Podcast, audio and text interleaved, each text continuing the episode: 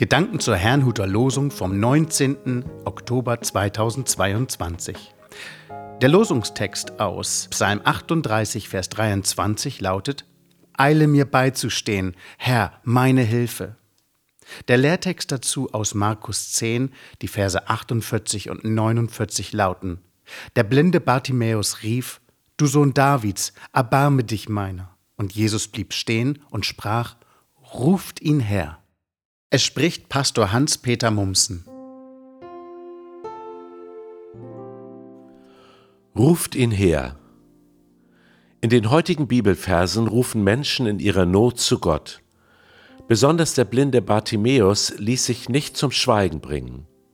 Er dachte auch nicht bei sich selbst, wenn dieser Jesus wirklich von Gott kommt, müsste er doch wissen, dass ich hier sitze und Hilfe brauche.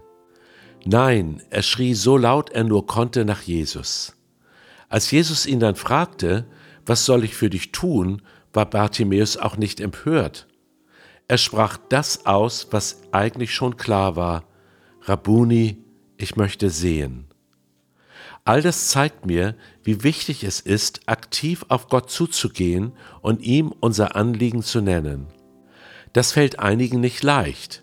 Ich glaube aber, dass es wichtig ist, vor Gott alles auszusprechen und nicht nur zu denken, dass er ja weiß, wie es einem geht. Auch David, der Schreiber des 38. Psalms, brachte seine gesamte Not zu Gott. Ja, er schrieb sie sogar auf und lässt dadurch auch andere daran teilhaben. Dabei verschwieg er auch sein eigenes Versagen nicht. Doch ich bekenne meine Sünde, ich bereue, was ich getan habe, schreibt er im 19. Vers. Ebenso schildert er aber auch die Not, für die er nichts konnte.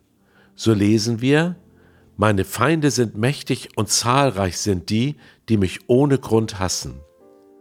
David spricht sich also weder gerecht, noch spricht er sich pauschal schuldig, sondern geht mit seiner Not zu Gott, wodurch sie auch immer entstanden sein mag.